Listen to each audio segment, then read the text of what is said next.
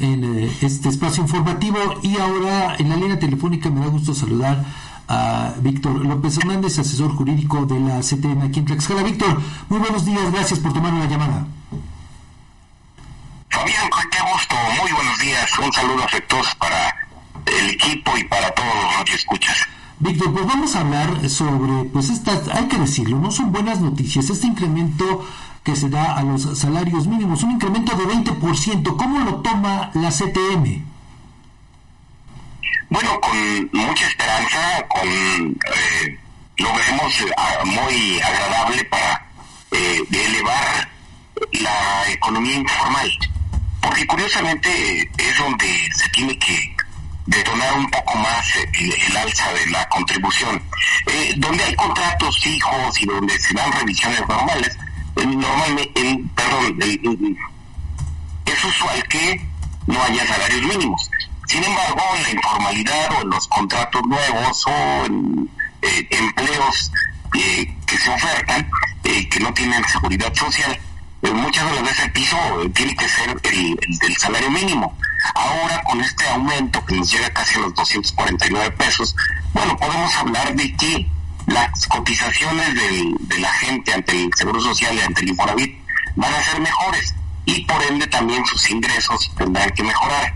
Y también con agrado vemos que el índice inflacionario tampoco no va a la par de aumento. Eso significa que pues puede haber una recuperación más real del poder adquisitivo de los trabajadores.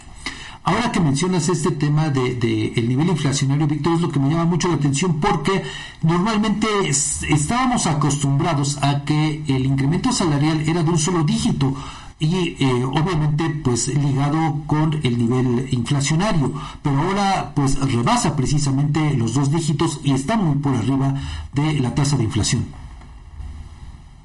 Es correcto.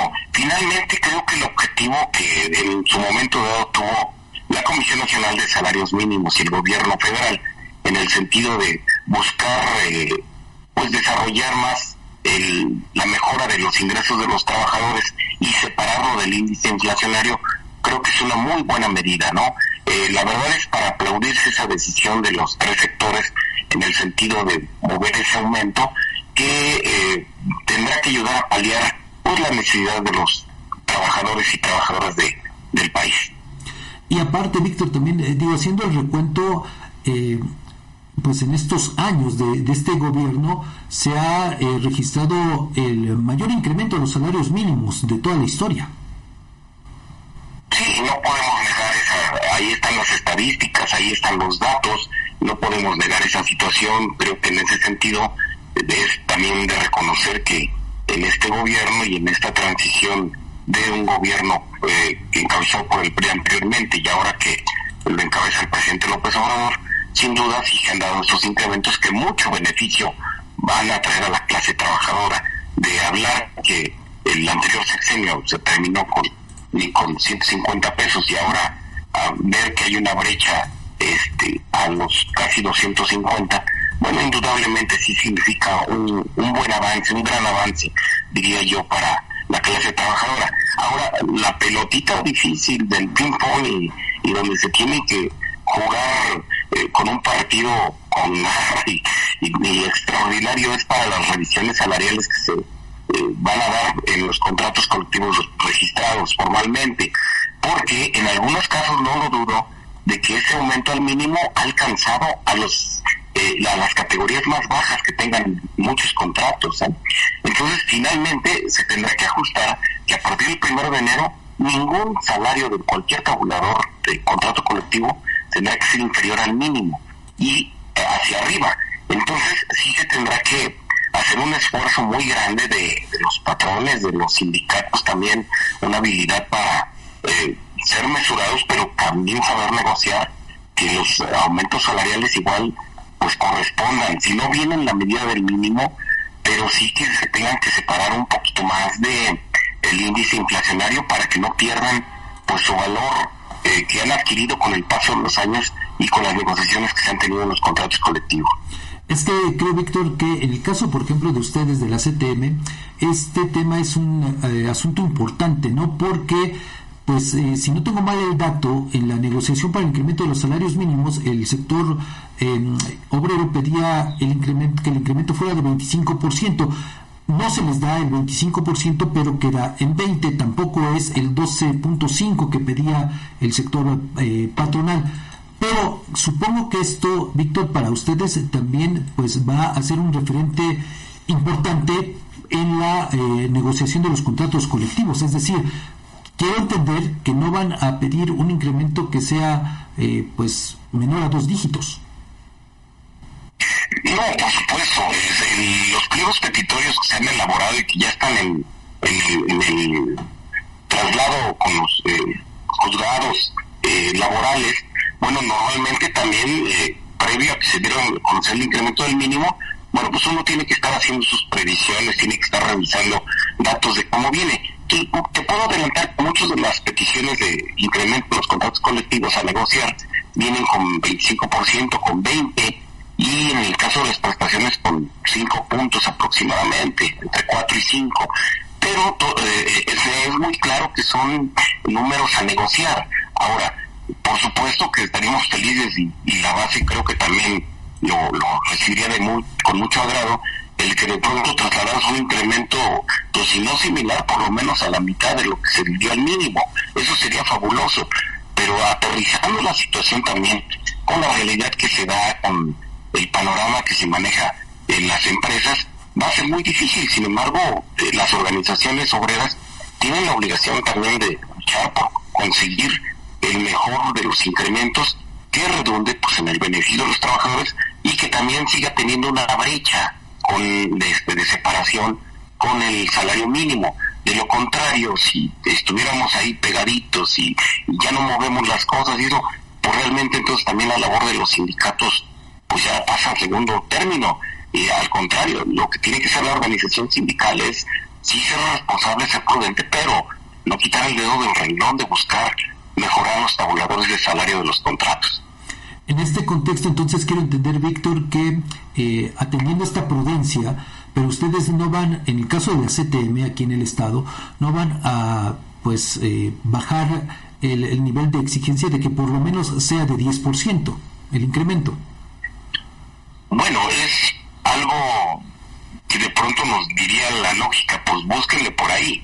Lo vemos muy difícil porque hay empresas que difícilmente también eh, siendo honesto, va, le va a poder llegar a esos números, ¿no? Van a ser algunas, muy pocas. la, la muestra es con las revisiones que se han venido dando en otros sectores mucho, muy importantes. Un ejemplo, el automotriz. El automotriz eh, en los últimos meses no los ha revisado ni con dos dígitos, ¿eh? Entonces eso también manda un referente en el sentido de decir, bueno, pues, pues las cosas van por acá. Pero ahora también, aparte de revisar concretamente algún porcentaje en el tabulador, pues es momento de meterle ingenio para eh, buscar, no sé, desaparecer alguna categoría baja, buscar este algún incremento mediante productividad, eh, algún bono, en fin, o sea, hay que buscarle de, varias maneras que finalmente el, al final el resumen de todo esto eh, conlleve a que el trabajador vea que sus ingresos mejoran no tan solo con el incremento del, del salario en el tabulador, sino que también con su adicional diga, bueno, valió la pena, estoy recibiendo esto, lo aprecio y mi familia con mayor razón. En el caso de la CTM aquí en, en, Tlaxcala, Víctor, obviamente no tienen salarios mínimos, ¿verdad? Bueno, tasado así con el salario mínimo, porque tengo entendido que los de ustedes, pues obviamente con los contratos que tienen, pues eh, rebasan con creces este, este nivel de pago. Es cierto, no, tenemos, no teníamos salarios mínimos, sin embargo, te puedo decir que por lo menos hemos detectado que en, tres negociaciones el salario más bajo estaba como en 2.45 y ahorita ya no nos rebasó la propuesta del, de, más bien el decreto que ya se dio para el incremento de los mínimos. Entonces, ahí lo que es lo que te, comentaba hace un rato.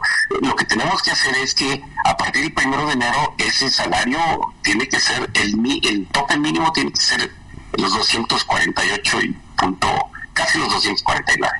Y después de ahí tenemos que abrir brecha en los contratos para que sean superiores a eso.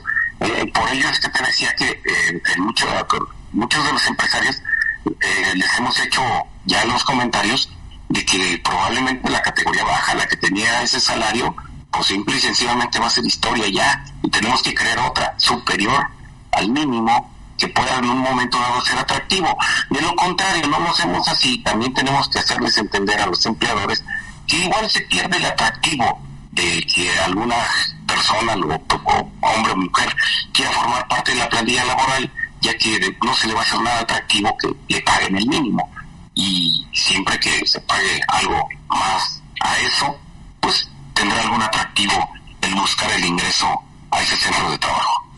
Con este incremento histórico de 20% de los salarios mínimos, de Víctor, eh, estamos cada vez más cerca de, de, de pues que se tenga realmente lo suficiente para comprar los artículos de la canasta básica o todavía nos seguimos quedando atrás?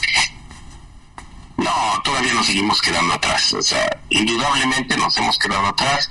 Es cierto que muchas de las ocasiones eh, se contuvo estos eh, aumentos salariales. Bueno, pues también porque en su momento lo tenemos que entender, había mucha pasividad de, de sectores y sobre todo también había un gobierno que también no, no buscaba despuntar en ese sentido. No, también queremos decir que todo sea mérito del actual gobierno. Eh, más bien, en muchos de los, en, muchos de la, del círculo laboral que se maneja, pues sabemos que esto es producto de la presión que se tiene por el TEMEC y de que es un compromiso que asumió el gobierno de que te respondía o el TEMEC se ponía en duda, ¿no? Entonces, afortunadamente eh, se ha ido cumpliendo con las exigencias del TEMEC y ahí obedece también mucho de estos eh, decisiones de incrementos salariales, ¿no? Ahora también sigue la, la, cuestión pues, de lo que hubo en la modificación de la ley laboral, de la eh, legitimación de los contratos, en fin, todo eso va de la mano. Y bueno, pues hay que decirlo que, aunque a muchos no nos gusta, pero hay que reconocer que en su momento dado todas esas condiciones que puso principalmente el gobierno de Estados Unidos en la figura de Donald Trump, pues no está dando resultados a los trabajadores en México. Víctor, para finalizar con esta entrevista, este enlace telefónico, eh, en el pago de aguinaldos, ¿cómo lo prevé eh, esta, el pago de esta prestación la CTM? Pues de manera normal, en la relación que tenemos con los centros de trabajo es una situación que se planeó desde inicios de año es una prestación que debemos entender en casi todos los negocios, ya se tiene prevista y entonces se está se va a pagar en tiempo y forma. Ha habido compañeros que ya desde el pasado fin de semana ya tuvieron esa alegría y bueno, pues les hacemos el exhorto, les hemos hecho el exhorto a que traten de pues cuidar lo más posible, lo disfruten, pero también ser un poquito responsables, ojalá se pueda ahorrar un poquito. Pero finalmente, bueno, pues es decisión de cada quien, ¿no? Y por el otro lado, bueno, en los, en los centros que falta, tenemos como plazo último el día 20 de diciembre, sin embargo es muy difícil que lleguemos hasta ese día.